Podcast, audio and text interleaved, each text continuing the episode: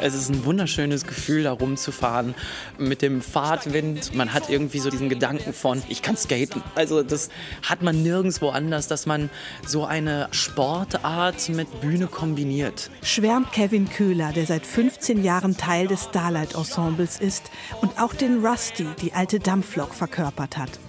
Doch bevor die Darsteller so virtuos Rollschuh fahren können, trainieren sie drei Monate intensiv. Man lernt wirklich eine ganz eigene, ganz spezielle Technik, damit man auch letztendlich hier die Rampen bergauf fahren kann. Alle Darsteller benutzen Rollschuhe, nur die beiden Stuntmen tragen Inline-Skates, um noch schneller zu sein. Vor jeder Show fahren sich die Darsteller gemeinsam warm auf Whitney Houston Musik. Das eigens für das Musical erbaute Theater ist auf diese rasanten Fahrten zugeschnitten. Eine 280 Meter lange Bahn führt auf drei Ebenen durch den Zuschauerraum.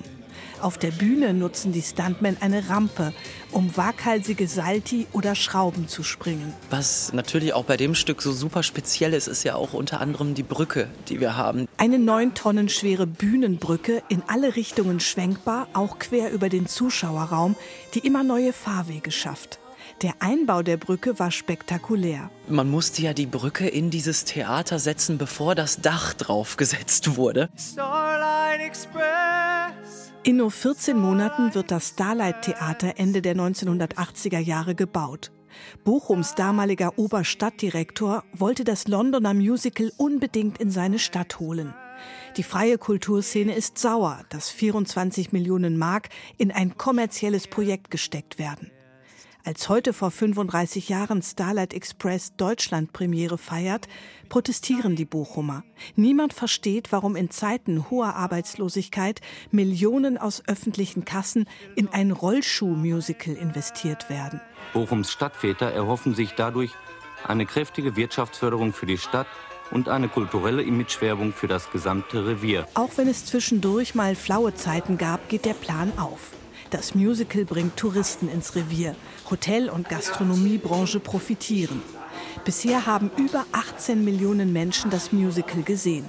Ensemblemitglied Kevin Köhler aus Ur-Erkenschwick. Für mich gehört einfach Starlight Express zum Ruhrgebiet dazu. Schöpfer des Musicals ist der Londoner Star-Komponist Andrew Lloyd Webber, der von Zeit zu Zeit nach Bochum reist und nach dem Rechten sieht.